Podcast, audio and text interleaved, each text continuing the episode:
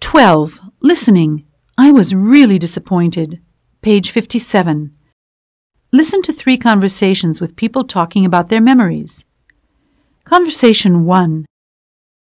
My trip to Florida in 2004 was really unforgettable. What do you mean? It was really an adventure. We were having a great time at Busch Gardens Oh, it's great Hmm. there. Hmm. when the weather got really windy and strange. And I heard something about a hurricane warning. You know, a big storm. Yeah, oh, terrible. Yeah, we were really afraid. Yeah, I guess. And then I tried to talk on the phone to get a taxi to pick us up and go Hmm. back to the hotel before it started. Mm-hmm. I got so confused, you know, trying to speak another language. When you are under stress, it's really hard. Oh, yeah, I know. But we managed to get back safe and sound to the hotel. But we had to leave a couple of days before we planned.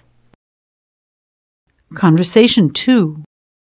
2001 was very important in my life. What happened? I graduated from college and we had a wonderful graduation party. Hmm. It was a huge celebration with a dance, a band playing from 10 p.m. to 5 in the morning, Wow. people wearing gorgeous outfits, and lots of food and drinks. Well, I had a wonderful graduation party too. Really? Well, it was unforgettable. Well, we had a great time at the party, but what was really important was that I felt I had closed an important chapter in my life. Uh-huh. That it had been so hard to work and study at the same time. You know what I mean? Yeah, sure I do. But I made it. Yeah. I was really proud of myself. Yeah, you should be. Thanks to my parents who helped me so much along the way. Conversation 3.